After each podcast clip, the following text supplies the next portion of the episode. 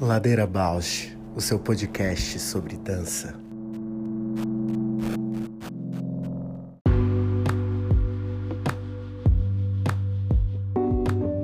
Olá, eu sou a Juliana Alves e este é o Ladeira Bausch, um encontro semanal para mover pensamentos de corpo, com temas que nem sempre vão para cena, sem glamour e sem mito.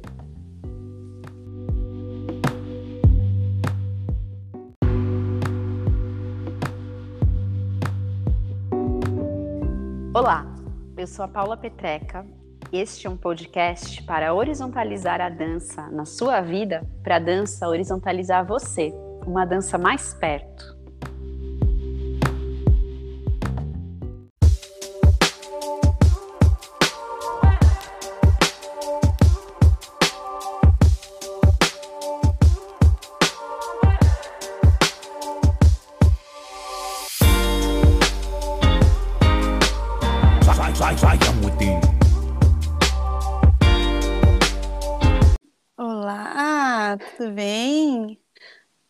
Agora eu tava no meu no, neurônios, neurônios noturnos, celular e clicando no computador com o mouse.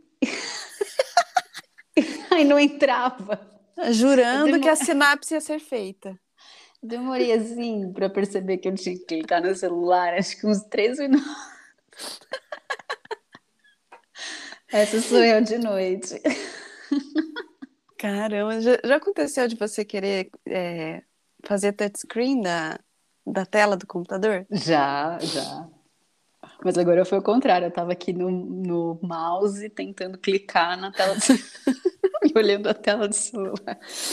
Onde chegamos, gente? Porque gente. é isso, né? A gente fica triplamente, né? Juro, às vezes eu tô assim, porque daí com criança você acaba tendo uns dispositivos como estratégias e recursos, né? Você jura que você vai usar e na verdade é eles que dominam. Aí tem um tablet, né? E tem um outro computador que teve que ter por conta das, das aulas, né? Online. Online. E aí ficava lá em Ponta Grossa, enfim, não tinha como ficar dividindo, assim. Bem aqueles bem e aí, às vezes, guria, eu tô com todos ligados e jurando que eu tô fazendo muita coisa produtiva. Tipo, no computador, no outro, no tablet e no celular. Juro pra você. Olha onde chegamos. Com Acho dois. Eu ainda não cheguei nisso, mas no computador e no celular o dia inteiro, né? Guria, não, tem horas que eu falo assim, para com isso, Jana, você não, não, não presta assim. Eu, quando eu tô estudando, às vezes, assim, eu tô vendo um negócio do computador, aí eu começo a achar o computador lento, aí eu começo a fazer pesquisa. Algumas no celular e outras no computador. aí eu fico com o meu grupo de WhatsApp comigo mesmo aberta nos dois, aí se eu acho um negócio no celular, eu mando pro... louca, totalmente Não, esse aí também eu faço, esse aí também é recurso bom, esse. Mas isso, como eu ia falar, acho que isso vai é, né, gerando uma sobrecarga de trabalho, porque de fato a gente está fazendo coisas em dobro, em triplo, em quádruplo, Exato, né? Exato, porque daí os formatos, hoje mesmo, né, você viu o conflito que deu de formato, porque daí se você quer o formato para Instagram, é. É, é em pé. Daí você vai, põe no negócio, daí pede um link. Daí você tem que fazer o deitado. link, tem que pôr no deitado. você tem que fazer de novo o documento para formato deitado. Olha, essa é ladeira pessoa... digital, hein? Em pé, deitado. É, muito bom. Qual formato você quer? Em pé, deitado. Olha! Ou na... É, não, eu prefiro fazer em queda. Uau! Faz... É, vamos fazer uns vídeos tortos assim, e serve para os dois formatos ruins. Chega, não queremos mais. O nosso formato ladeira vai ser assim, não cabe nenhum nem outro, é, fica faltando fica, um pedaço. Fica torto nos dois. Cara, vamos anotar isso porque já é, agora já vai ser isso. No próximo post esse vai estar inserido como poética. Poética, é, total. Total, amei. Porque é isso, né, a gente custa também, a gente põe a ideia da poética em algumas coisas, mas como a linguagem não é tão nossa, assim, né, de, é, pelo menos o design, né, essa parte visual, assim, E acaba que essas simbologias, essas metáforas, e, e o que pra gente é gesto, é ótimo pôr na imagem, assim, né? Sim. Um recurso bacana, já gostei. Vai criando essas traduções, né? E é isso, né? Os neurônios meio fritados no final do dia. Mas eu acho interessante, porque eu até, assim, é um ritual diferente, né? Um ritual de acolhimento e não de expansão, né? Eu já até apaguei umas luzes, fiquei só com uma luzinha mais baixa aqui, um climinha, né? Gostoso. Uhum. da calmaria, da voz mais baixa. Todo um corpo, né? Da noite. Exato. A, o tempo já do organismo, da natureza, do o que a gente não controla como relação, né? Uhum. Não adianta a gente querer forçar. Total, isso de perceber mesmo a cidade, né? A cidade também muda o ritmo, assim, aí segue um orgânico também, de alguma Uhum. maneira. Eu já leio um pouco à noite, assim, mas é outra. Porque é o horário mais silencioso para mim, e depois do maternar, isso é. Vira que, Uhum. tipo. É incrível, porque quando eles dormem é quando eu desperto. Uhum. porque é o momento. Meu corpo é im- impressionante, ele faz um, um salto assim de energia, porque eu sei que que eles estão dormindo e eu eh, tenho tempo para mim, né? Depois disso, assim, então é, é incrível a resposta, né? Imediata, assim, disso, assim, bem consciente. Eu demorei para perceber isso, assim. Era um horário de bastante produtividade, assim, para mim porque eles acordam cedo, então eu Uhum. não, não posso querer muito produzir de manhã e gera um conflito para mim, né? Se eu, que, se eu quiser produzir muito e eles estão no despertar com toda a energia, e é só um atropelamento daí, porque tem que café da manhã Sim. e passeio, não sei o que, eles vão para a escola, né? Então por isso que eu também optei e eles que eles fossem para a escola de manhã, porque o dia fica mais produtivo para mim também. Uhum. Nossa, agora te ouvindo, achei muito incrível você ter, né, já essa maturidade, essa consciência, descobrir esse horário da noite. Eu tava lendo outro dia um blog, blog, Instagram, sei lá, de uma escritora que também tá, na, tá no processo, né, da maternidade, acho que é puérpera, recém-mãe ainda, e ela descrevia isso, né, de não conseguir se organizar para uma rotina de escrita, então tá com a atividade profissional meio em suspenso, porque todo o tempo dela era um tempo da criança. Uhum. E que aí ela não, não conseguia, assim, ter um momento em que ela, como pode dizer, priorizava, né, o tempo dela. Não, não existia isso, essa ideia. E agora, claro, né, também em outro momento, as crianças mais crescidas, você tendo entendido toda essa dinâmica, incrível se encontrar, né? Uhum. É, mas até isso, Muita coisa. nó, né? Muito buraco nele, sem conseguir perceber que que assim seria mais saudável para mim. E até porque isso digo também numa rotina mãe solo, né? Porque eu lembro assim Uhum. quando as crianças esperavam, né, o pai deles chegar, porque chegava tarde, então ah, você quer que as crianças convivam com o pai, né? Então daí você fica esperando, daí o pai chega, agita, fica mais põe a criança para dormir. E assim vai, e vai virando uma bagunça, porque não tem essa escuta do dos limites para o cuidado do outro principalmente daquele que cuida, né? Porque aquele que cuida é sempre que é sempre aquele que mais Tá sobrecarregado. é, mais doa, mais tá mais sobrecarregado, tá à frente de muitas, né?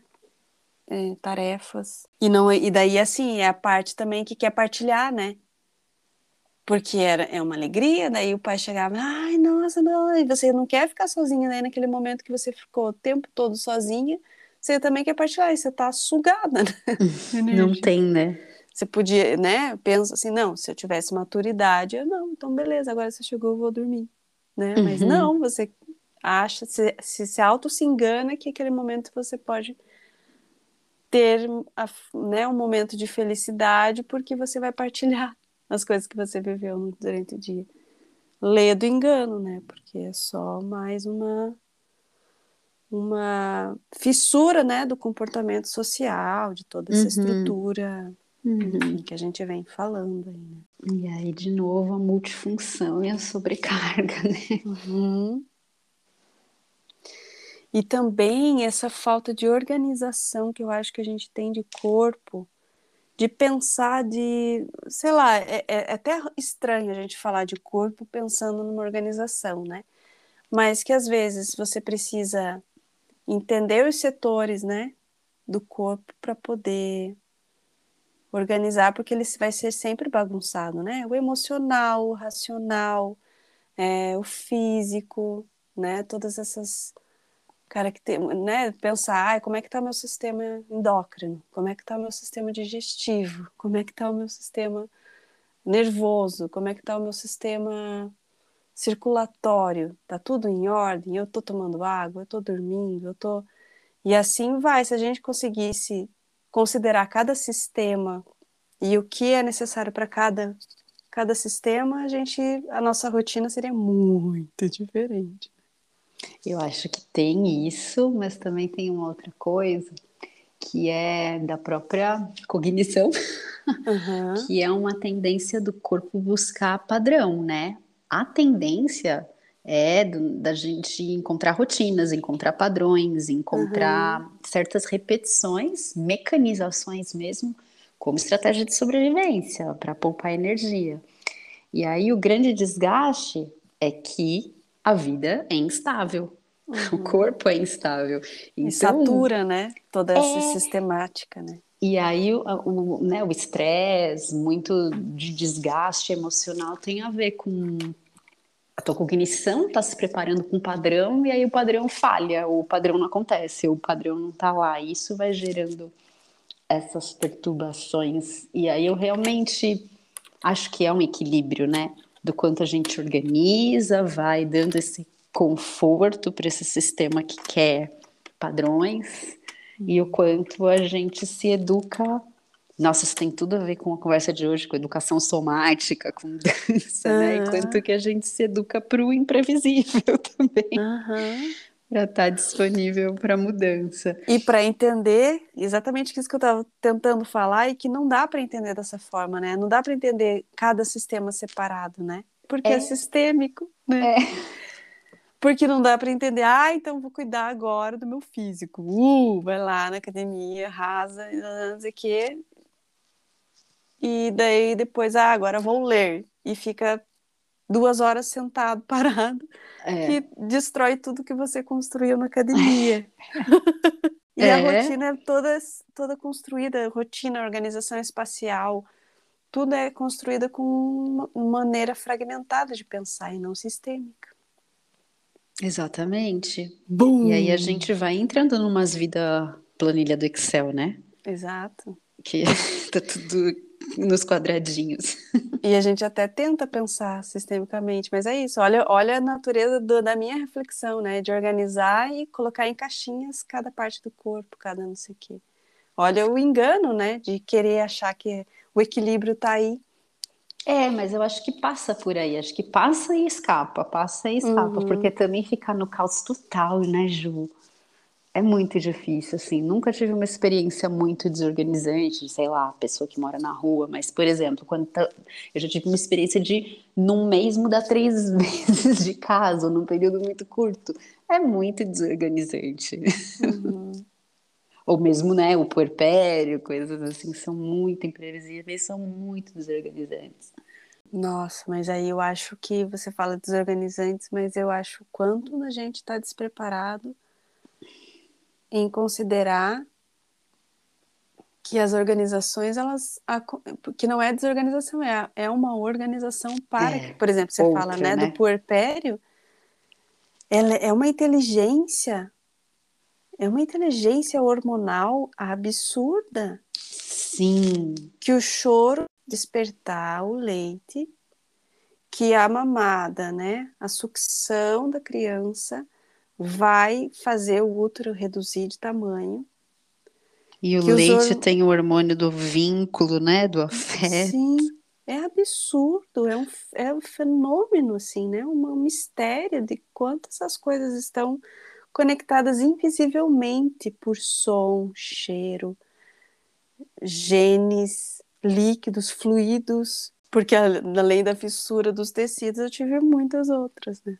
Não, pensando né, que é uma outra organização que está tudo organizado ali, mas também aí como que outros sistemas, né? O emocional está conectado com o hormonal, que está conectado uhum. com o processamento racional. É muito. Nossa, que coisinha que a gente é, né? Que coisinha. Por exemplo, eu lembro de tentar pegar um livro para ler, pegar, tentar. Lembra que você mandava textos, alguma coisa, a gente tentava partilhar, tentava. Menina, eu olhava aqueles. Eu assim não via um parágrafo. Não tinha. Para mim não tinha, não entrava, não tinha espaço em É, não, não era mesmo, né? Da natureza daquele momento. Uhum. Era, parecia assim, não tinha impulso de atenção, de, é, né, de se, se colocar presente na hora da leitura. Não tinha, era tudo, eu passava longe de mim, assim. Muito incrível. De passar a acreditar, assim, nossa, cadê aquela pessoa que lia, né, que viajava na leitura? Perdi aquele prazer, né? Agora, né, começa a retomar, assim, essa... E, e muito interessante como é, é, é orgânico mesmo, é sistêmico, é visceral as coisas. Não, você falou isso agora do visceral e do cadê aquela pessoa, não sei o quê. Eu não tive como não pensar na minha cadela, Ju. É? minha cadela, primeiro assim, né? Agora pensando tudo, quando é incrível porque eles sabem fazer tudo, né? Ela fez o partinho, o parto dela aconteceu em casa e ela sabia tudo. Hum. E eram quatro filhotes e logo que eles começaram a desmamar, ela, um deles que é o alfa, né? E não sei como ela sabia, tipo a gente descobre que ele é o alfa por conta desse comportamento. Ela começa a ter uma relação diferente, de meio que brigar, sabe, morder, tipo incentivar a ter um outro comportamento. Isso uhum. já é uma uhum. coisa muito louca, né? Ela é outra cachorra.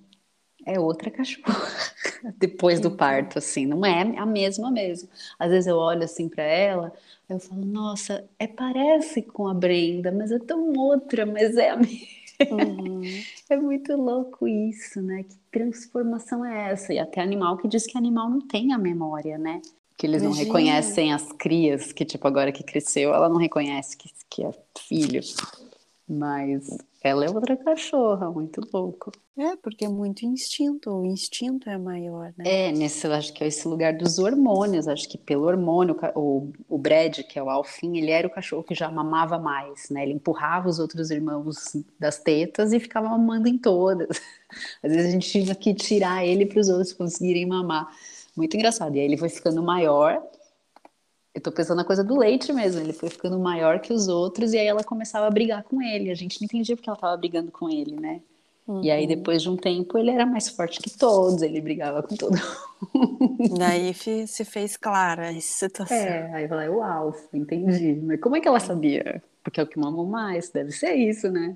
muito interessante. Eu pirei agora nessa parte dos hormônios, dessa mudança de corpo, porque é assim, muda a tua química, muda você. Exatamente, muda a química, muda as respostas do organismo para tudo, né? Os equilíbrios. É, eu me vejo outra pessoa. Com certeza. Muito cadela. Ah. um tema, assim, né? Um, uma área do conhecimento, assim, é, lindíssima de se estudar, né, de falar. Nossa, é um estudo infinito, né? Porque é isso, tem muitas coisas que a gente não explica ainda. Não fica nessa textura do desconhecido total. Uhum. Mas então, vamos falar do nosso convidado para tentar ter algumas, alguns insights nossa, acho que a gente já abriu vários portais para uhum. ele entrar hoje aqui, nossa. Mas eu fiquei pensando nessa coisa de organização e caos que a gente falou, né? De quanto tem essa coexistência de algo mais orgânico, visceral, algo que é do território da emoção, do território da intelecção. E aí hoje a gente tem Maércio Maia, nada mais, nada menos, neurocientista, para conversar com a gente, né? Que honra, que incrível. Nossa, tô aqui tremendo as perninhas. Caramba, um neurocientista para falar de corpo, dança, poetizar nessa ladeira, né? Nessa queda toda. Exatamente, Márcio. Acho que ele vai falar um pouquinho a história dele, mas dançou, né? Foi bailarino. Ele diz que não dança mais, mas. Duvido. Duvido. Ele é muito sensível. E, e é um educador, trabalha né, nos estudos do movimento, muito dentro do campo da educação somática. E a pesquisa dele é totalmente focada nas relações entre dança e cognição, corpo, memória, imagem, sensação, poesia, cognição. Então, acho que, nossa, tem muito campo que a gente pode adentrar hoje. Acho que é daquelas ladeiras que vai ter que ter parte 2. Várias partes. Mas o que eu acho incrível do Maércio é que pronto, ele diz que não dança mais, mas independente dele dançar ou não, é muito vivo nele o olhar artístico, o olhar sensível, o olhar poeta. Então, ao mesmo tempo que a gente fala com cientista, a gente está falando com um artista. Isso que eu acho uhum. que faz toda a diferença na abordagem dele, sabe? Sim. É, eu assim, eu fiz a aula do Fábio, né, com, uhum. junto com ele, assim, mas como era virtual, não tive muito, muita troca, assim. Mas assim, eu sinto no, no, que, no que eu consigo acompanhá-lo e que é isso exatamente, assim, uma pessoa que tenta pôr em prática esses conhecimentos de uma maneira generosa, assim, né? Uhum. De uma maneira em gestos muito sutis, muito presentes, reais, assim, do, das, das questões. E isso, de uma visão assim de mundo muito muito bonita, muito ampla, né, de conhecimento do corpo de si, né? Uhum. Interesse pelo humano, né? Exato, exato, isso mesmo.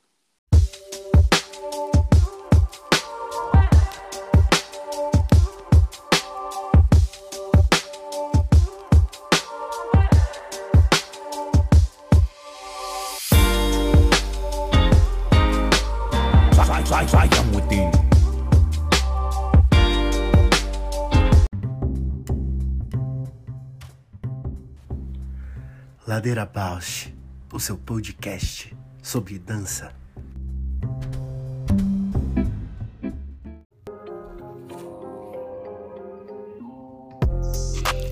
O Ladeira Bausch tem uma parceria com o Portal Mude. Você pode seguir a gente por lá e acompanhar as novidades sobre dança exclusivas desse portal. Se você tem interesse por uma parceria com o Ladeira, manda sua proposta pra gente. ladeirabausch.gmail.com Cheguei. Boa noite! Boa noite. Bem-vindo, Márcio! Ai, que gostoso! Obrigado, que honra estar aqui. Muito Nossa, bom. a gente está super feliz que deu certo, que você vai conversar com a gente. eu também. Nossa, eu, eu tava falando que eu nunca pedalei tão rápido. Eu tô indo de, eu tô indo de bike pro trabalho, né? Ai, que lindo, que ótimo. Nossa, eu voltei assim num pique. Eu falei, gente, deixa, deixa eu não atrasar o ladeira mais do que eu já tô atrasando. Preservação ambiental, né? Bikes. É, preservação ambi ambiental dos dois ambientes, né? O, o, o seu? O meu e o do mundo. Diga-se de passagem. É, Sim. mas é isso mesmo. Mas aqui a gente está sempre em tempo da ladeira, ainda mais de bike. Meu, a ladeira de bike é delícia. é eu estava falando assim que eu ainda não chego mais rápido porque eu não peda eu não acelero nas ladeiras, né? Nas descidas. eu não tenho essa confiança ainda. Mas o dia que eu tiver confiança para acelerar nas ladeiras abaixo, aí eu vou chegar muito mais rápido onde eu quero chegar. Se você nossa, soubesse então... o que eu faço, Ed, com bike numa ladeira, nossa, eu vou muito rápido. É até meio, meio imprudente. É, eu, tô, eu tô, assim, eu já, eu já consigo soltar o freio, agora pedalar eu ainda não consigo, mas eu chego lá. Também não pedalo, não, só solto o freio e olhe lá. É, eu ainda vou segurando meio assim. É. Ai, que bom, Maércio. Então, seu presente para os nossos ouvintes. Fala um pouquinho de você e quem é você na ladeira, essa ladeira acelerada. Meu ou quase acelerada, né? Sustentável. Sustentável, né? Eu confesso que eu não sou muito acelerado, não. Acho que quem me, me conhece sabe que eu sou mais do da banguela do que da, da, da ladeira abaixo. Bom, sou artista da dança, acho que eu sempre começo falando, falando da minha trajetória com a dança, que eu acho que é o que baliza né, toda a minha balizou e ainda baliza toda a minha vida. É, embora eu tenha caído na dança por, um, por um, uma questão de liberdade dos espaços da minha família, né? Porque pouca gente sabe dessa história, mas eu comecei a dançar porque eu era muito tagarela e a minha irmã ela não tinha espaço para conversar com as amigas dela da escola. Eu ficava muito em cima dela, né? E eu queria falar, falar, falar, falar, falar, e eu não deixava ela. Ela já era adolescente e eu era um pré-adolescente e eu não deixava ela colocar as fofocas em dia, né? E aí ela me, me matriculou no curso de teatro. Ela falou: vou te colocar no curso de teatro, porque assim pelo menos você me deixa em paz para eu poder conversar com as minhas amigas. e aí, depois desse curso de teatro, eu estava numa aula um dia, depois de uns anos, assim, acho que um, um, um dois anos, uma, uma menina, que é. Uma menina não, uma mulher, ela me olhou e falou assim: você devia fazer dança. Aí eu falei assim: por quê? Lá ah, porque o seu corpo tem algumas facilidades para dança. Só de ver seu pé, né? É. e assim, eu não entendi nada, porque eu era muito desengonçado, assim, eu era uma criança que tropeçava muito, um adolescente. Eu andei nas pontas dos pés até os 14 anos de idade. E ainda hoje quando eu estou muito estressado, os meus calcanhares saem do chão. Então eu não entendi o que ela tinha falado, eu não sabia da estrelinha. Para mim, a, a, o massa máxima da coordenação motora é da estrelinha, né? Cambalhota. Eu não sabia, não sabia nada, não conseguia fazer nada dessas coisas. Mas curiosamente, eu tinha uma amiga é, da escola que fazia balé. E todas as vezes que ela levava, ela tinha uma apostila do balé de nomenclatura, né? E eu achava o máximo, assim, aqueles nomes em francês. Ela ficava estudando na, no intervalo e eu hum. ficava olhando, tinha os nomes dos passos e as figuras. E eu achava aquilo muito curioso. falei, nossa, que legal! Então, cada, cada jeito do corpo tem uma palavra, e é uma palavra que é em francês, mas como que fala? É plié? como que é? Como é que diz isso? E aí eu perguntei para ela, falei, você acha que eu não, não podia fazer uma aula lá? Me disseram que o meu algum, tem alguma coisa no meu corpo que é, pode, dar um, pode dar um caldo aí na dança. Ela, vamos, vamos lá fazer. E aí eu fui para essa escola, que era uma escola muito pequenininha em Diadema. Eu venho de Diadema, que é uma cidade aqui do Grande ABCD. E aí, quando eu coloquei o pé na barra, e tinha logo um exercício de pé na barra, que, que é, eu jamais colocaria o pé de alguém na barra que está chegando para fazer aula, mas pediram para eu colocar o pé na barra. E aí eu coloco o pé na barra. Imagina como eu coloquei o pé na barra. Né? Mas aí, a professora deu um, um grito assim: Nossa! Aí eu falei, nossa, eu nem cheguei, já tô fazendo cagada, né? Alguma coisa aconteceu de errado. E aí, é, ela, nossa, o seu pé! Eu acho que vou ter que mudar a foto do meu pé, né, para postar. Eu acho que muito. falei, mas que tem o meu pé? Não, o seu pé. É um pé feito para o balé. Eu falei, gente, mas eu acho meu pé horroroso. Eu tive, tive vergonha do meu pé. É, hoje eu não tenho, mas assim, eu sempre tive vergonha do meu pé, porque o que acontece? Eu tenho o, o, o peito do pé, ele é. Ele tem um sobressalto ósseo, né? Então é aquele, é aquele famoso colo de pé. Absurdo! Balé.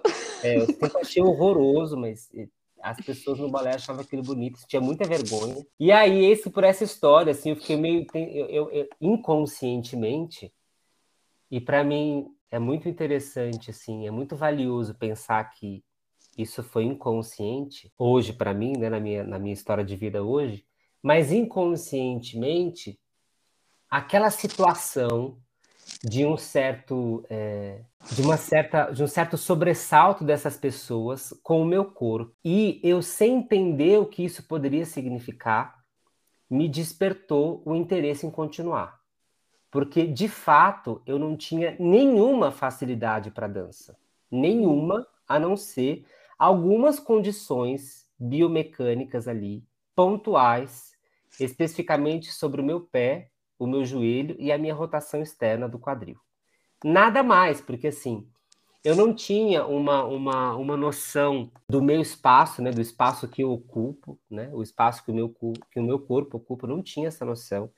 Eu esbarrava muito nas pessoas, eu invadia o espaço dos outros, eu não tinha uma, uma percepção ali de orientação, né, uma, uma, uma percepção do meu corpo no espaço, tinha muitas dificuldades, muitas mesmo, e, e não entendia o porquê que as pessoas tinham achado que eu tinha alguma facilidade, porque até os. Na verdade, eu acho que eu nunca me senti com nenhuma facilidade assim, a não ser anos mais tarde para uma coisa específica que eram os adágios, mas fora isso, sempre foi uma, uma um trabalho muito de, de perseverança mesmo. Mas o, o fato é que isso eu tinha uns 13 anos, quando eu me vi com 16 anos, aquilo já era minha profissão, já sustentava a minha vida e, e contribuía na vida da minha família com a dança. E como eu falei no início, isso orientou a minha trajetória por uma carreira que durou quase 15 anos, um pouco menos de 15 anos, porque eu interrompi a minha, a minha história com a dança muito cedo, né? Eu parei de dançar muito jovem. Eu tenho 32 anos. Eu parei de dançar ali é, no finalzinho, chegando nos 30, talvez um pouquinho, um pouquinho, um pouquinho antes disso, com algumas questões pontuais ali, mas porque esse processo com a dança, no meu caso, ele foi um processo muito abastecido, muito acompanhado por reflexões a respeito da pedagogia e do papel do artista educador, né? Então, esse artista da dança que ocupa não só um lugar no palco, mas na sala de aula, né, no sentido da sala de aula como orientador é, de processos com a dança. E isso sempre me despertou muito interesse, muito, muito prazer. Eu sempre tive muito prazer em dar aula, embora no começo a gente sabe que é, eu acho que para todo mundo que dá aula hoje sabe que o início é, a gente pede perdão aos nossos primeiros alunos e alunas, né? Acho que o resto da vida, porque a gente nunca começa dando aula de agradável. Eu acho que Talvez isso faça parte do processo, a gente vai descobrindo, talvez não seja agradável nem para quem faz, é, nem para quem dá aula, porque é um, é um lugar de, de, de, muitas, muitas variáveis e variáveis que vão se é, equilibrando só com o passar do tempo. Mas eu gostava muito de dar aula me, e sentia um, um, via um sentido muito grande nesse lugar de, de, de orientação com a dança. E quando eu chego ali, em, mais ou menos em 2016, 2015, eu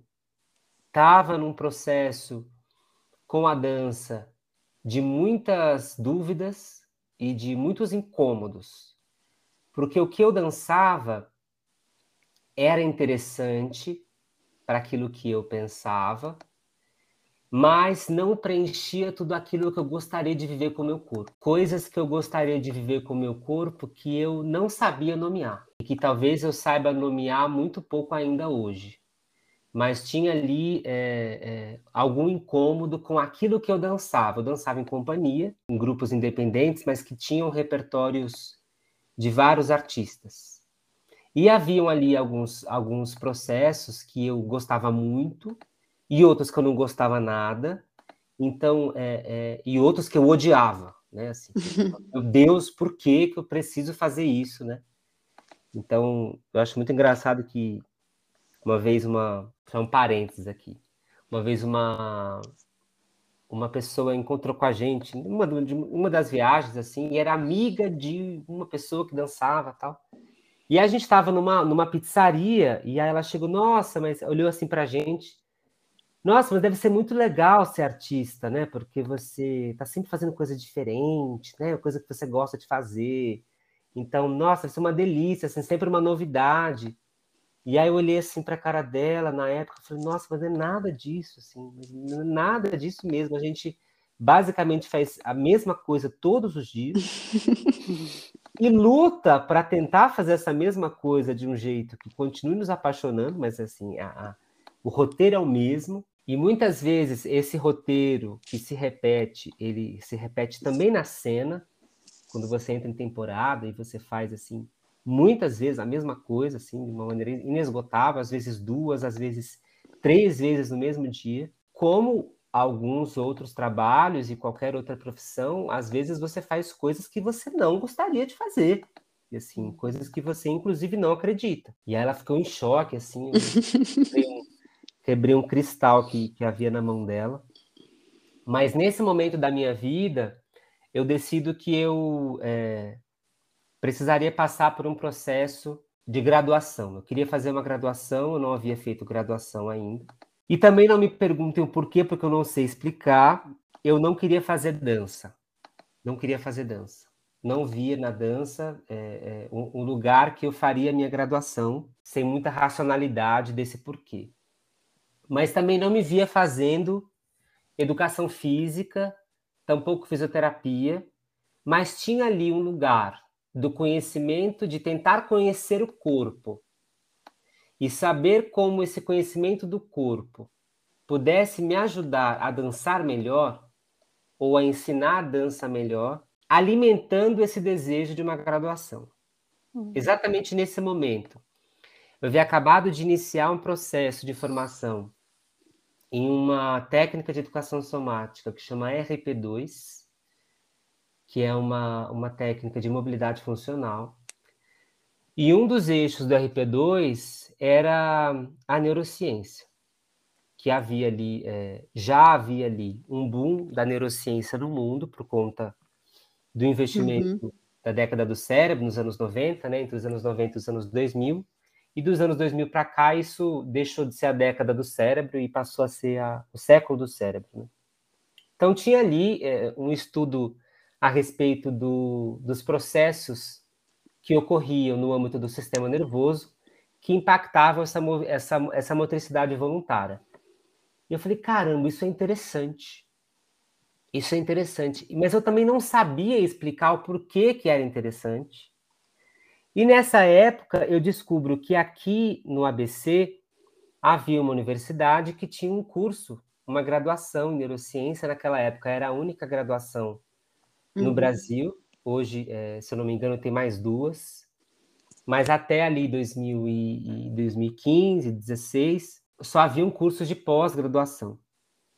E aí batia muitos interesses, porque era um, era um curso de um tema que me despertava ali uma curiosidade, era uma universidade pública, é, eu tinha uma questão que dificilmente eu poderia arcar com um curso de graduação é, nesse lugar que pudesse é, abarcar o meu desejo. É, os cursos de graduação que eu vislumbrava na época beiravam as, né, um, um valor assim que eu não tinha como marcar. E aí eu decido fazer essa graduação em neurociência na UFABC. E eu entro nesse curso em 2015 para estudar neurociência, sem saber direito por que, que eu estava ali, e muita gente me perguntando se eu iria parar de dançar. Eu já, naquele momento, não me via mais no palco, mas me via na sala de aula e uh, com um, um, desejo de tentar entender agora, com a neurociência, como poder dançar melhor, ensinar a dança melhor e pensar até o meu processo com a dança de uma forma mais significativa. Então, eu sou neurocientista. Eu acho que esse esse esse título ele não é maior do que do que ser artista da dança, porque hoje eu entendo que a minha o meu processo com a neurociência ele encontra significado, ele só encontra significado na minha trajetória com o movimento. Né? É, eu passei por um curso que é um curso uh, um curso de ciências duras, não é um curso é, que passeia muito pelas humanidades, passeia muito pouco pouquíssimo pelas humanidades, vindo das artes e vindo da, da, especialmente da dança, durante muito tempo eu não entendia como criar esses links. Mas hoje para mim uhum. isso é mais isso é mais próximo, talvez não seja completo, mas é mais próximo, no sentido de inclusive tentar compreender um pouco dessas inconsciências que balizaram o meu processo. Já, nossa, já fiquei com vontade de conversar com você sobre, né, como que a sociedade, eu acho que não é só da dança, ainda vê o corpo como mais como aparência do que como arcabouço de saberes, né, arcabouço de experiências, quando você conta a história do pé, então que era mais pelo que parecia, do que se via, do que pelo que se fazia, mas não vou falar disso agora. Fiquei com vontade de conversar sobre até algo que a gente trouxe na conversa do início, né? Por que, que a gente vai buscando organizações, padrões, rotinas, e aí vem coisas que desestabilizam, e aí tem esses conflitos, e o corpo aprende diferente, segue. Mas eu vou direcionar uma pergunta, até por ter feito alguns dos seus grupos de estudos, acompanhar muito né, os, os estudos que você compartilha no site, na rede social eu me interesso muito por esse âmbito da neurociência, por sentir que tem um olhar para a maneira como o nosso corpo né, aprende, constrói experiência, que é muito vivo e contextualizado, e que aí, às vezes, na minha experiência pessoal, vai numa contramão a muitos métodos de dança, de outras práticas corporais que muitas vezes são generalistas, são diretivos, né? apoiam uma aprendizagem em método, em comando, em ideia de um percurso linear. E aí me parece que ter essa dimensão da neurociência vai abrindo a possibilidade de abordagem para a gente conseguir ter um, um processo educativo que olhe cada pessoa e que seja mais sensível. Você acha que faz sentido isso? Para mim faz muito sentido, pensando que uma boa ciência e assim, isso não é uma, isso não é uma visão minha, tá? É, isso eu tô sendo papagaio de pirata. Mas uma boa ciência é uma ciência da dúvida. Não hum. é uma hum. ciência da certeza, né? E se enganam, né? Se enganam quem pensa que uma boa ciência é uma ciência da certeza? Na verdade, muitas vezes, essa ciência da certeza que multiplicam por aí é uma tentativa desenfreada de vender uma ideia de ciência. E, e por que, que eu estou falando isso? Eu estou falando isso porque eu acho que o meu processo com a dança também, por mais privilegiado que eu tenha sido, e olha que eu fui muito privilegiado mesmo, é, esse processo ele lida com o domínio da técnica como uma certeza para ser artista. Quando não é. De verdade, não é. Inclusive, é, eu acho um tremendo erro a gente encarar esse processo de formação em dança como uma tentativa é, única e exclusiva de dominar a técnica, dominar o seu corpo em um uhum. código específico. E por que que, por que que eu estou falando isso? Porque quando eu olho e quando eu experiencio hoje esse lugar da, da, da boa ciência, que é esse lugar da dúvida, é um lugar que privilegia as inferências, então essas essas inspirações e essas intuições, esses lugares que nós não sabemos explicar muito bem por que que acontecem, por que que nos orientam, mas muito bem descritas e sistematizadas via método. Então, por um lado, a gente tem um caminho bem definido, então você tem os limites, você tem os contornos, as bordas de uma ação, as bordas de um, de um processo, mas um processo que é recheado pela dúvida, pela vida, pelo não saber. E é nesse encontro que a boa ciência acontece. E não só essa boa ciência, é, é, é não estou chamando de boa ciência essa caricatura é, do cientista lá, descabelado no laboratório, que tem uma eureka, explode alguma coisa, explode, não é? Não, não é isso, assim, mas é, é esse conforto, esse conforto, não no domínio daquilo que você faz, mas justamente o contrário, esse conforto no não domínio, esse conforto nessa, nessa, nesse fluxo que está ali sendo balizado, no, né, no, caso da ciência, pelo método científico, mas que ele é, é, é que ele partilha a imagem do, do da ladeira abaixo mesmo. Você está uhum. ali entregue a um fluxo de, de inferências, intuições. Você acha que tem alguma coisa ali e aquilo vai te abastecendo meio sem é, é, meio e às vezes inteiro sem que você compreenda o porquê, mas como tem um suporte ali e é esse o papel da técnica. O papel da técnica é esse é, esse pequeno suporte para quando você precisar de uma bússola, você, opa, eu volto para ela.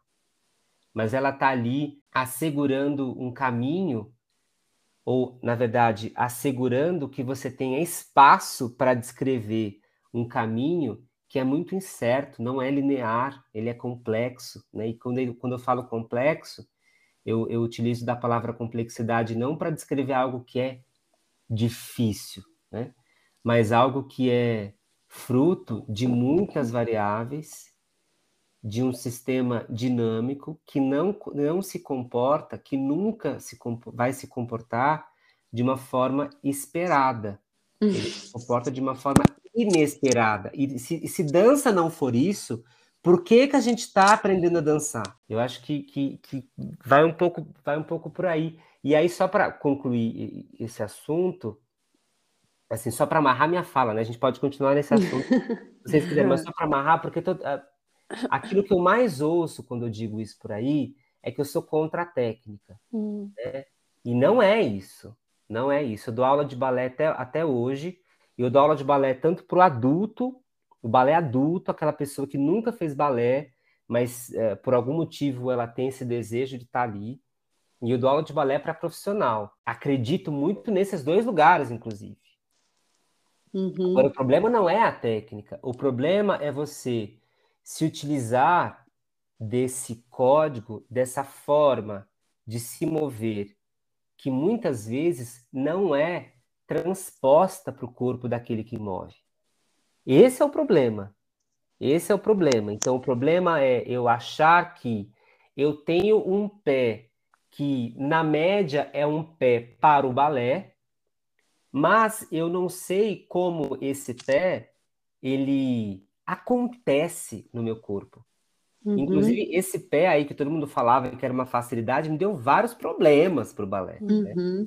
Vários problemas. Eu preferia muito mais ter um pé com menos mobilidade talos tibial, menos solo, que poderia me dar muito mais, uh, uh, um retorno muito mais uh, funcional eh, nos alegros, por exemplo. Né? Então, Acho, acho que é, essa dois pontos, né? Esse lugar da técnica como um lugar de domínio e essas figuras generalistas da técnica que, que não que muitas vezes não correspondem ao nosso próprio corpo, elas não nos ajudam em nada, elas só nos atrapalham. Nossa, peraí que eu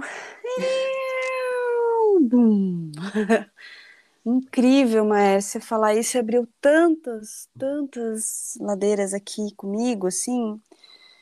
Uma desde quando você fala, né, que você queria fazer uma graduação, não era educação física, não era dança, ela não estava no desejo. O lugar que você fala do desejo, da busca e desse não saber, quando você fala, eu não sabia o que eu estava fazendo numa graduação de neurociência.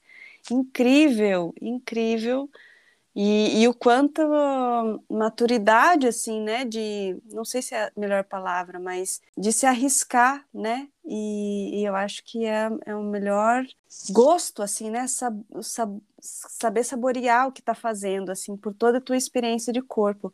E é gritante pensar, assim, quando você falou do pé, né? Do, da pé na barra, eu lembrei, assim, vendo as caras, da, a cara da, da professora, né? Que fez aquilo. O quanto essa carga fantasiosa e, né? De, de bizarro, assim, né? Olhar para o pé e falar... Ah! O quanto isso, a gente já falou isso no Ladeira também, né? Produz um desejo, né? E que esse desejo acaba se criando um conflito também, né? De corpo, de ideias do que aquele que você falou, que, como que esse pé acontece no teu corpo, né? E depois, da, quando você fala da técnica, que é, para mim, eu ouço assim, né? Usar esses métodos e esses códigos como um fim, né? E um fim que nunca chega, porque não é para isso que elas a vida e o corpo acontece de uma maneira que não, não, tentar limitar o corpo dentro de um código é uma coisa mais violenta que existe.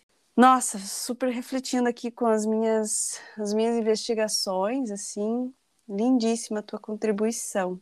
E eu fico com a pergunta assim dessa deturpação do desejo, da imagem, dessa fantasia, né, do que pode ser, do que não pode ser, do que entre o teu processo de ver a pessoa vidrada no seu pé, o teu processo de corpo e construção dessa técnica e até você chegar na neuro, neurociência e fazer o caminho de volta, assim, né? Tem uma é, tem um conceito, né, do Feldenkrais, é uma, um dos pilares, né, do trabalho de consciência pelo movimento que o Feldenkrais propõe, que é a autoimagem, né? E por que, que eu estou falando da autoimagem aqui? Uhum. Porque esse processo com as figuras de corpo que servem ou não servem para dança, eles criam uma espécie de relação fetichista consigo mesmo. Uhum. E é um fetiche inalcançável. Então você está você tá sempre tentando alcançar uma figura que é caricata e desperta um certo interesse pela média uhum. da dança, mas que nunca vai ser o seu próprio corpo. Nossa, que lindo. Muito profundo. Muito profundo. E aí, e aí, e aí eu digo mais, mesmo quando se expressa no seu corpo e essa figura caricata e fetichiosa, no meu caso, como o pé, mesmo quando o pé está lá instaurado, o fato dessa, dessa figura estar expressa no meu corpo não quer dizer que eu alcancei aquilo que esperavam de mim. Uhum. Porque muitas vezes esse, é, é, essa, essa, essa composição né, estrutural do meu corpo ela gera uma certa frustração. Então, por que que todo mundo falou e ainda fala do meu pé e ele me causa tantas questões? Por que que eu tenho esse pé com tanta mobilidade, mas que gera tanta instabilidade? Por que que eu tenho menos um efeito rebote por um encurtamento da cadeia posterior em razão de uma excessiva uh, flexão plantar? Então, percebe que eu tinha um pé desejado pelo outro, mas ao mesmo tempo uma relação de frustração, porque ele me dava muito trabalho e não me causava todo é, é, essa, esse fruto de que diziam que eu teria, porque na verdade essas caricaturas, esses signos fetichosos da dança, eles funcionam muito bem na foto. Uhum. Mas no movimento, no vídeo, não é bem assim. Então, a, a, isso muitas vezes se torna um problema. E por que, que eu estou falando da. Por que, que eu puxei o Feldenkrais? Por que, que eu puxei essa autoimagem? Porque é na autoimagem que a gente formula, que a gente dá base para aquilo que vai se expressar em movimento, no espaço compartilhado não é na composição dos nossos segmentos corporais. Não é na forma como meu antebraço e o meu braço se relacionam é, biomecanicamente. E aí, a, o fato de eu puxar o Feldenkrais me evoca um lugar que é um lugar que eu sinto muito prazer em pesquisar hoje na neuro, que é o da imagética. Uhum. É um, um, um, dos processos é, em que se é possível experimentar esse lugar do movimento que existe, mas ainda não foi visto. Porque o movimento que é visto, não só o movimento que é visto, o movimento cotidiano, né? Alcançar um copo, escrever com uma caneta, ou, ou seja, uma queda. Esse movimento que é visto, ele já, ele já existia no sistema nervoso milissegundos antes dele ser evocado, dele ser expresso. E hoje a gente sabe que esse lugar do movimento que existe, mas ainda não foi visto, é um lugar de profundo impacto sobre o movimento que é visto. Então, se existe, se existe a possibilidade, e isso não é nem de longe, isso não é uma exclusividade da neurociência, não é uma inovação, isso está na história da humanidade, né? É, mas se existe a possibilidade de eu acessar esse lugar que impacta o movimento muito antes do movimento existir e impacta dentre outras coisas, no sentido de uma composição de identidade de si mesmo, então eu acho que é, talvez não importante, mas urgente que a gente olhe para isso. Né? Porque se a gente não é, estabelece uma relação de conexão daquilo que eu sou com aquilo que eu quero fazer, não existe, não é que não existe dança, não existe vida. Uhum. Não existe vida das companhias de dança, ou mercado dos grupos de dança independentes, ou outros possíveis mercados de dança. A gente está falando de lugares que inevitavelmente, inevitavelmente vão cobrar e vai cobrar mesmo. Eu falo cobrar porque vai cobrar mesmo. Os artistas são cobrados. Uhum. Vão cobrar os artistas por uma inovação constante de si mesmo. Uhum. Não é aquele ou aquela que sabe fazer o pas de bourrée ou sabe fazer o deslizar. Não é.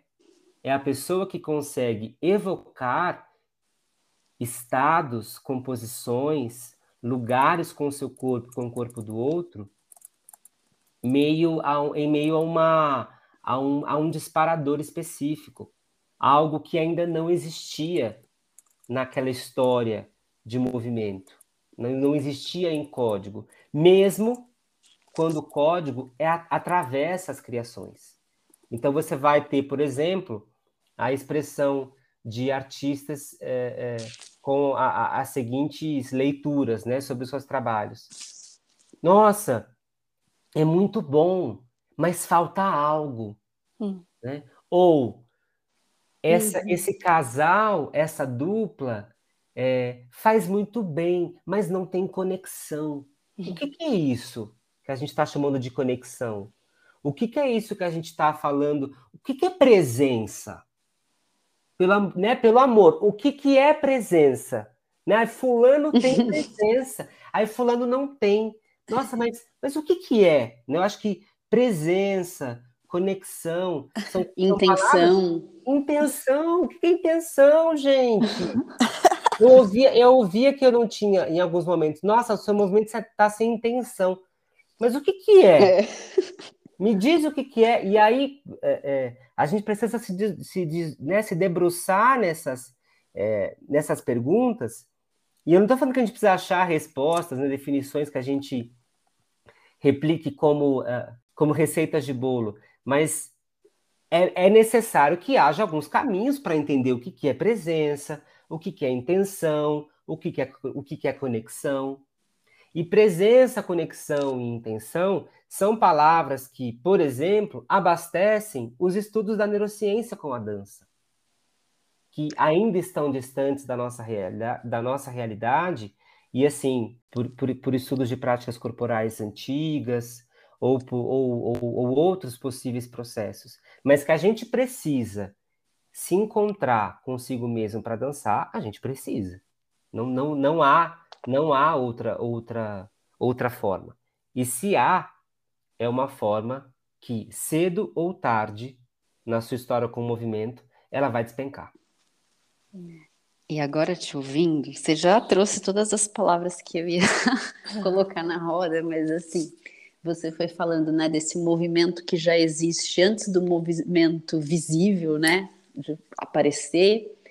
Aí você começou a falar dessas componentes que talvez sejam, não sei se é invisíveis a melhor palavra, ou imateriais, né, mas que elas estão no movimento, mas muitas vezes são descritas por conceitos mais etéreis e eu acho que tem um outro componente que você também já anunciou e que está nesse caldeirão aí dessas coisas importantes que às vezes a gente não investiga tanto, que é o inconsciente, né? As, as... Pronto, para a gente acessar muitas vezes essa, essa dimensão do movimento, desse encontro consigo próprio e dessa expressão mais integrada, é preciso que a gente esteja em contato com esse inconsciente, não no sentido de ter consciência dele. Você me entende? Faz sentido para você? Sim. E para mim essa é uma das uma das um, um, dos cristais que se quebraram quando eu eu fui para neuro, porque é tudo consciência. Chave, é. Para mim a chave era a consciência, né? Mas hoje, para mim, a chave é a inconsciência. Eu acho que a, uhum. a chave está tá, tá aí, nesse lugar do não saber e sentir conforto e não saber o que está acontecendo. Vou contar uma, uma, uma, uma história rápida. Quando eu tinha ali quase 18 anos, eu fui fazer um teste numa, numa, numa companhia que eh, não vem ao caso, mas era uma companhia fora de, fora de São Paulo. E aí eu cheguei lá na, nessa companhia, fiz audição tudo mais, e, e eu tinha, eu não tinha 18 anos ainda, tinha quase 18 anos. E aí chegou no final do teste, me chamaram, né?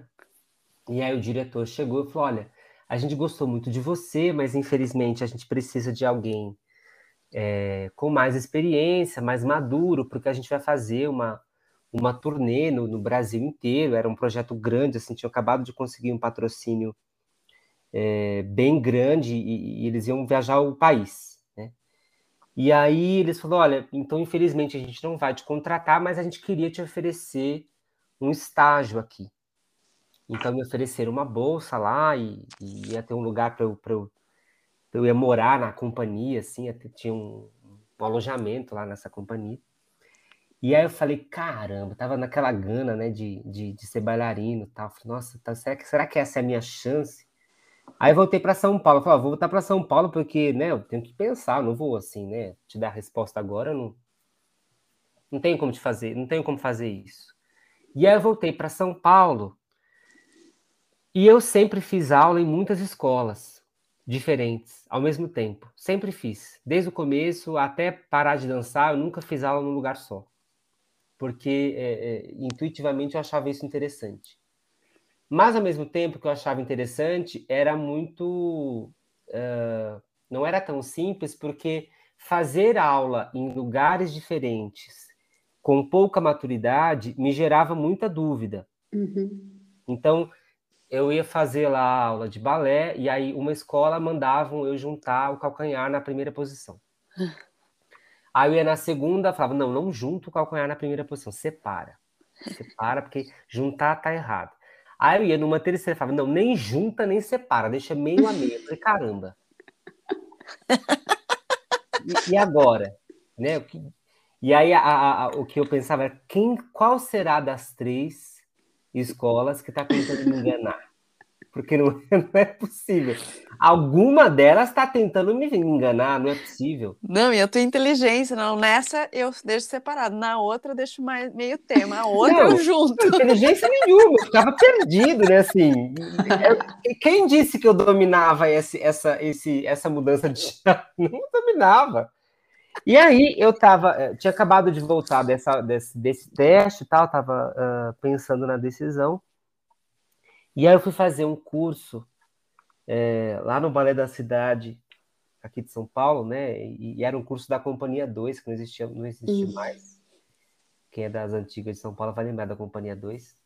Mas era um curso que você ficava lá, eu acho que era uma semana, aprendendo repertório com os bailarinos da Companhia 2. E aí eu fui para esse curso tal, e eu tava lá no meio daqueles artistas é, consagrados, tal, é, com, com muita experiência de palco. Conversando com uma das meninas que estavam lá, eu falei: caramba, acabei de fazer um teste. Me chamaram lá para dançar nessa é, lugar distante tal. É, não sei se eu estou preparado, né? Eu queria ter mais certeza, queria ter mais certeza do meu corpo. Aí ela falou: ah, você quer ter mais certeza? Você tem que conhecer uma professora. Eu falei: ah, é? Eu falei: ah, você tem que conhecer a Lilia Shaw. Aí eu falei, a Lilia Shaw, eu já, já tinha ouvido, ouvido, né? Ouvido é ótimo. Ouvido falar da, da, da Lilia. Lé, vai fazer uma aula, vai fazer uma aula de balé dela. Aí eu fui. E foi muito legal, porque eu cheguei na aula da Lilia e, e, e ela não, não, teve nenhum alarde com o meu pé, eu já achei ótimo, porque eu já estava de saco cheio, todo lugar que eu ia, ficava falando do meu pé, e eu falei, nossa, mas parece que eu só sou um pé, né? Não tem mais, hum. tem mais nada para cima. E aí, Chegou no final da aula, ela chegou em mim e falou assim. É, e as pessoas que são próximas a mim sabem que eu tenho um, um, um, profundo respeito e gratidão pelo trabalho que, que eu desenvolvi com a Lília. E ela chegou em mim no final dela e falou assim: E aí, qual que é a sua? Eu falei: Como assim, qual que é a minha? qual que é a sua? Você vai vir fazer aula ou você vai ser turista?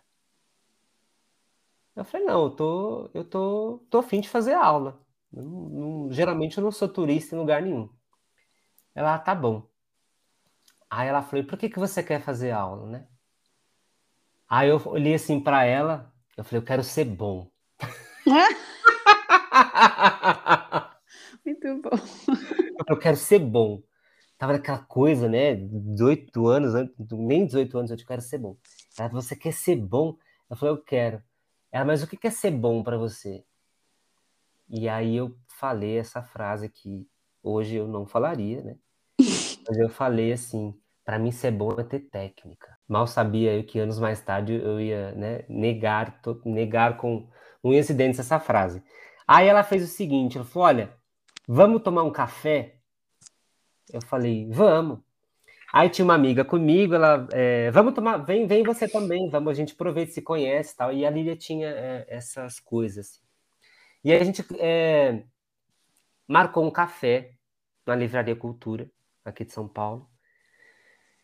E aí, é, é, nesse café, ela perguntou: e aí, me explica, me explica aí o que, é ser bom para você, o que, que é ter técnica. E aí a gente foi conversando tal, e eu trouxe essa, essa, esse incômodo de estar em lugares diferentes e ter muita dúvida. E aí a conclusão que a gente chegou nessa conversa é que ter técnica era entender entender qual orientação se aplicaria ao meu corpo e qual não se aplicaria.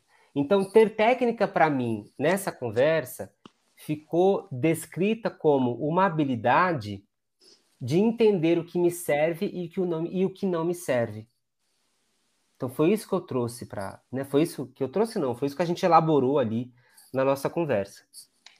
E foi aí que eu me tornei professor. Eu tenho certeza que foi aí.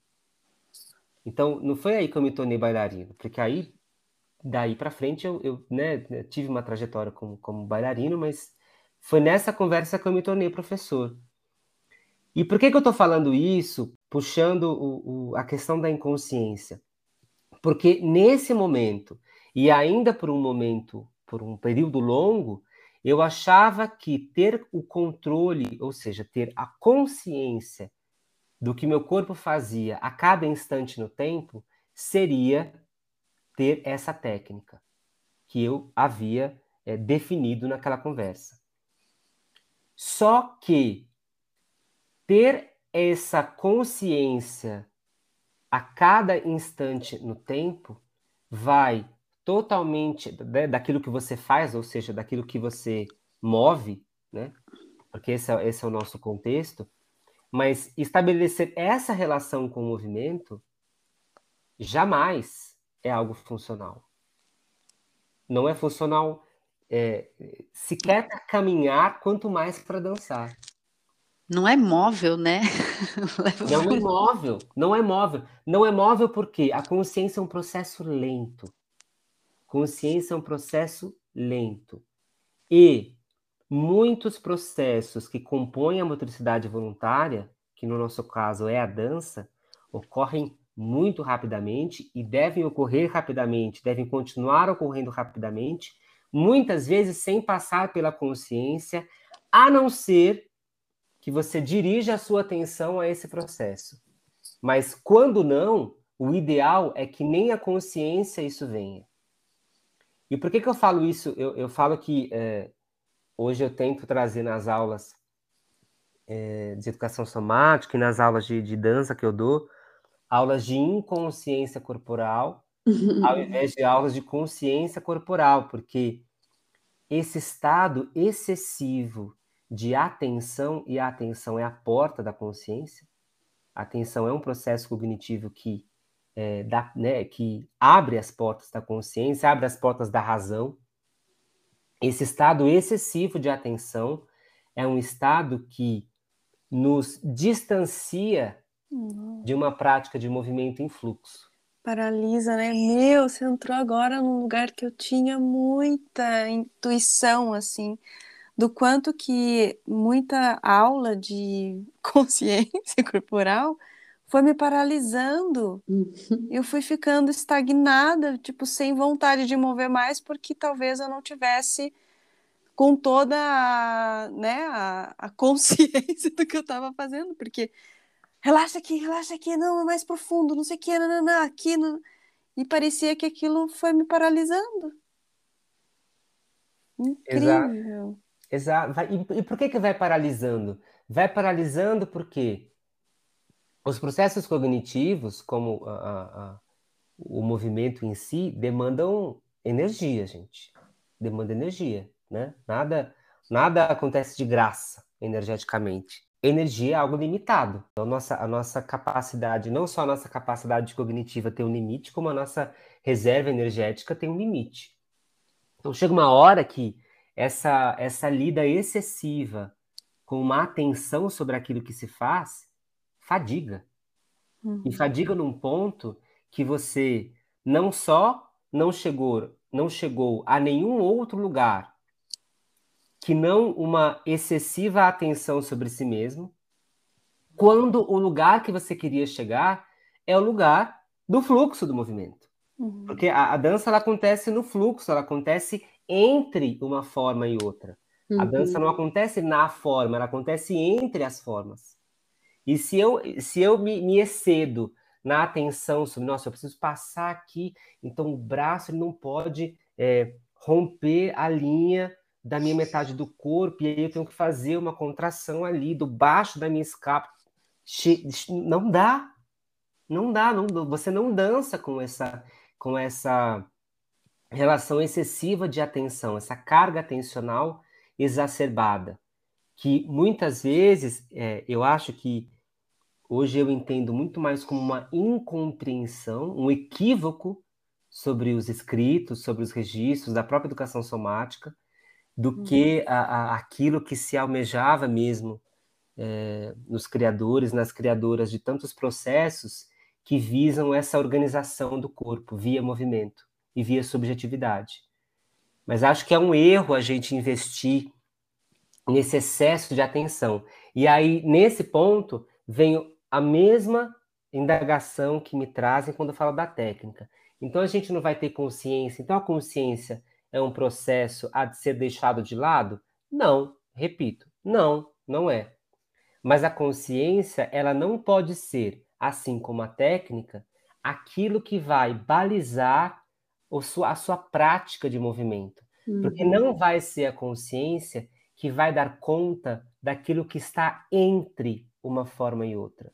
O que vai dar conta daquilo que está entre uma forma e outra são os automatismos, os reflexos.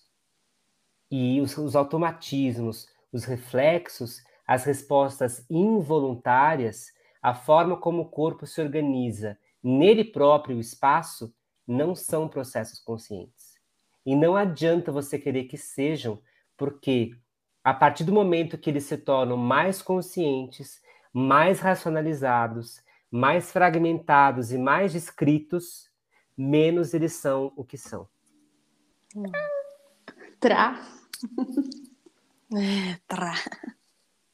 Incrível. Libertador. E não são domínios também, né? Não são uhum. controláveis, né? São é uma, rastros. É, é, é assim, é, quando você se dá conta, já aconteceu. Uhum. É um exercício, dançar é mais um exercício de lembrar do que de projetar. É mais um exercício de memória, de memorar a experiência, do que de codificar, projetar, é, racionalizar. Porque, gente, quem, todo mundo que já teve alguma mínima experiência com o corpo, mas assim, uma mínima experiência com o corpo, sabe que na maior parte das vezes, se não todas as vezes que você é, desenha um movimento perfeitamente, ele acontece completamente diferente daquilo que você pensou. Uhum.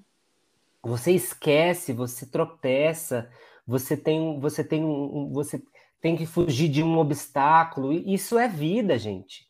E por que, que os automatismos são, é, são importantes na dança? Ora, porque eles são importantes para a vida. Se a gente não tivesse automatismo, nós não teríamos chegado até aqui sem automatismos. Nós não conseguiríamos. E aí, é, se, eu, se, eu falo isso bastante nos cursos, assim. Se eu diminuo essa carga atencional ao controle volitivo do movimento, esse controle, esse movimento que acontece porque eu quero que ele aconteça, se eu diminuo essa carga consciente, eu posso direcionar isso que restou de energia para outros lugares. Por exemplo, por exemplo, sentir o meu parceiro, a minha parceira de cena, olhar nos uhum. olhos, sentir a luz, ouvir a música. Eu posso investir em outros lugares que não esse lugar do controle dos segmentos do meu corpo ou da ativação de um certo padrão muscular. Nós nunca controlamos o nosso corpo da mesma forma. Nós nunca, o movimento ele nunca acontece de um mesmo jeito. Tanto é, é, quando eu penso numa organização é, músculo-esquelética, quando eu penso numa organização neural. Ah, mas quem estende o joelho é o quadríceps. Bom, sim, mas o fato de eu ter uma cadeia de extensores, uma cadeia de flexores, uma cadeia de adutores, uma cadeia de abdutores, uma cadeia de rotadores, não quer dizer que essas redes ocorram da mesma forma ao, ao mesmo tempo em que, por mais que eu tenha vias neurais que compõem ali um, um certo jogo entre o sistema nervoso central e o, o sistema músculo-esquelético, isso não quer dizer que o sistema ele dispara sempre da mesma forma. E por que que ele nunca dispara da mesma forma?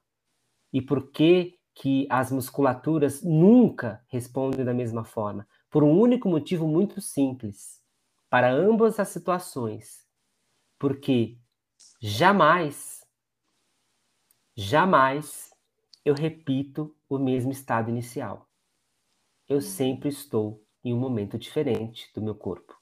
E se eu estou em um momento diferente, um momento distinto do meu corpo, a forma como o corpo, como esse sistema corpo responde, nunca vai ser igual. Porque para ser igual, eu não preciso só efetuar o movimento. eu preciso partir do mesmo ponto. E se o mesmo, se, se o ponto inicial, o zero, o P0, é distinto, não tem como o P1, P2, o P três pontinhos infinito ser igual. Bem, acho que vou assumir o difícil papel de ter que concluir esse momento, porque na, no próximo episódio que a gente vai conversar, né? Na próxima vez a gente vai falar muito mais, não é? Eu queria perguntar se você poderia fazer uma audiodescrição de como nasce o movimento na mente, né, no corpo antes que ele aconteça. Olha que tarefa.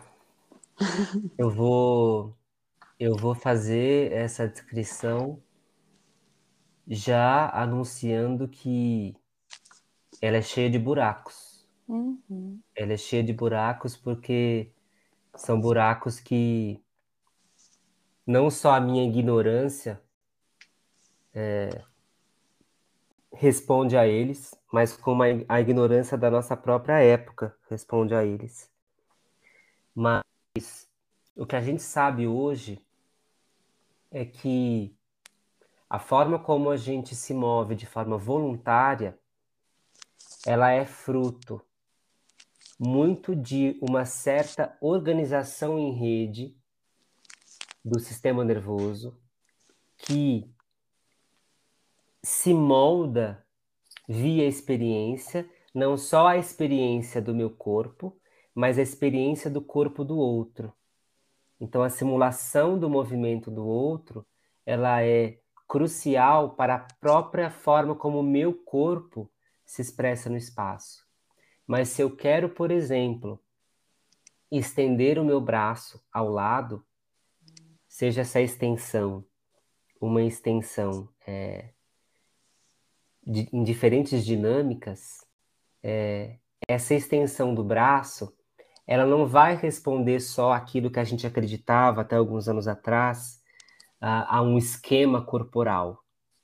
Então, há um certo corpo que está dado no sistema nervoso, é, descrito ali é, com certos padrões de ativação muscular, né, incrustados no sistema nervoso, mas isso não vai acontecer dessa forma, mas vai acontecer em um processo de preenchimento de lacunas. E essas lacunas, elas é, existem justamente porque elas são preenchidas por esse estado zero, que é um estado zero da relação do corpo com o próprio corpo e da relação do corpo com o ambiente. Então, os meus próprios estados uh, emocionais, inclusive, não só os estados uh, corporais no sentido da, da fisicalidade, né? embora as emoções se expressem na fisicalidade, mas todos esses possíveis estados, eles são responsáveis por preencher essas lacunas.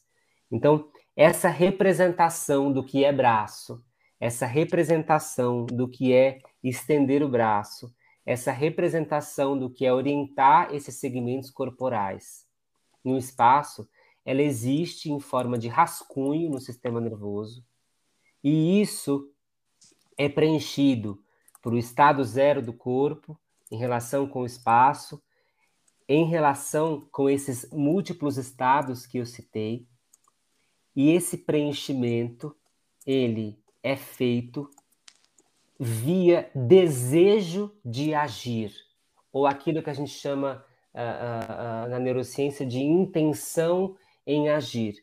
Que a intenção para a neurociência é um pouco diferente daquela intenção que a gente está acostumado na sala de dança, no palco. A intenção para a neurociência não é o subtexto do movimento. A, a intenção para a neurociência é o que dispara o movimento. A intenção para a neurociência é o que faz o desejo de mover acontecer. E quando essa intenção, essa, esse disparo uh, do desejo em mover acontece, eu tenho a expressão desse movimento no espaço e no momento, no momento que a expressão desse movimento acontece, tudo recomeça outra vez.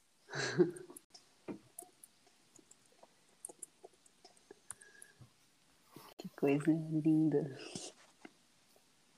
E repito, existem várias lacunas aí, várias. Hum. Que lindo. Márcia, não sei nem como te agradecer, como a Ju falou, espero que seja a primeira de algumas ladeiras. E queria te pedir para deixar os seus contatos para as pessoas também se, te seguirem, conhecerem teu trabalho. Não, o, o prazer é todo meu, assim.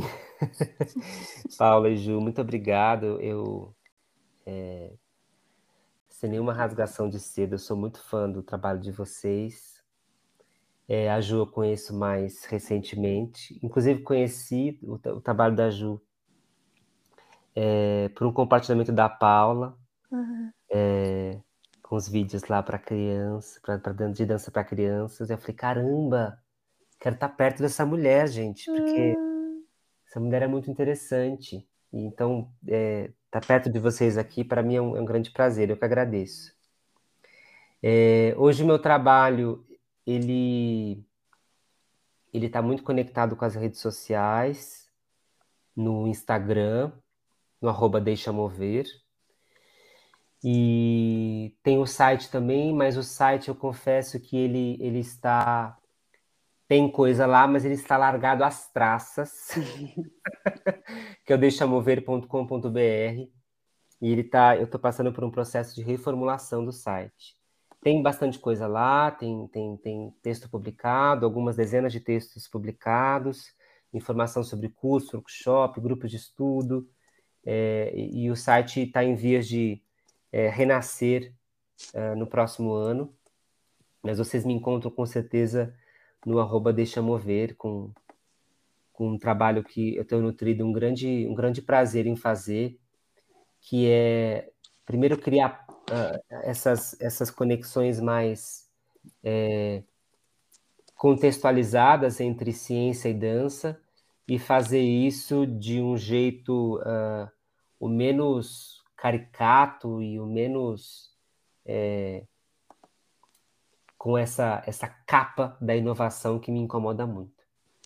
Mas é isso, obrigado, obrigado de novo a, a vocês e, e obrigado a, a todo mundo que compartilhou esse momento aqui com a gente para me ouvir falar e eu, eu falo pra caramba, né? Uhum, que delícia! Muito obrigado.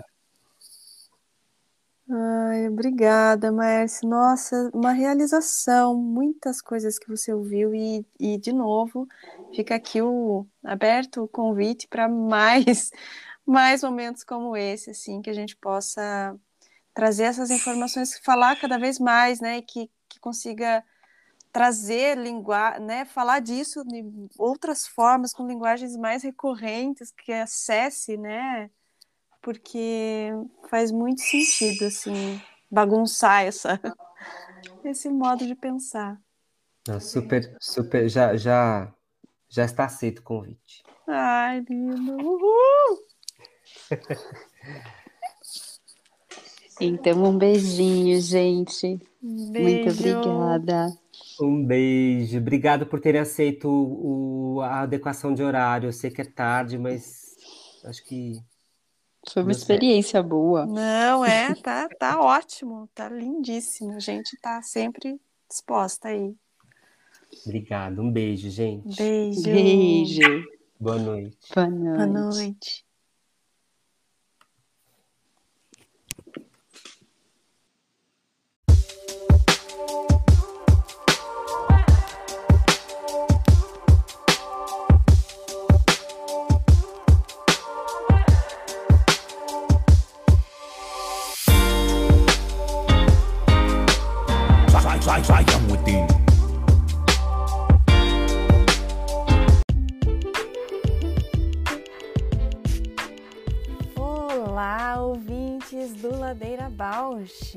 Estamos tão gratas por toda essa escuta. queremos anunciar que agora temos uma campanha no Apoia-se. Caso queira contribuir com algum destes episódios, nos incentivar a continuar produzindo, entra lá no site do apoia.c barra Ladeira Bausch. Estaremos lá. Beijo a Bausch!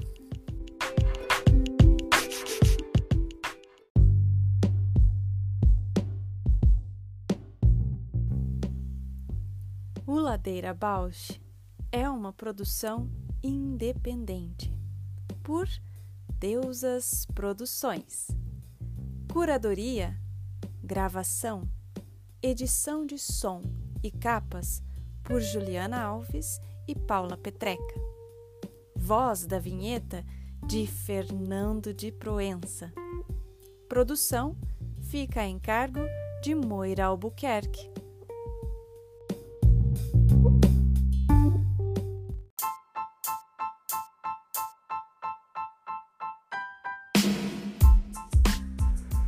Ladeira Bausch, o seu podcast sobre dança.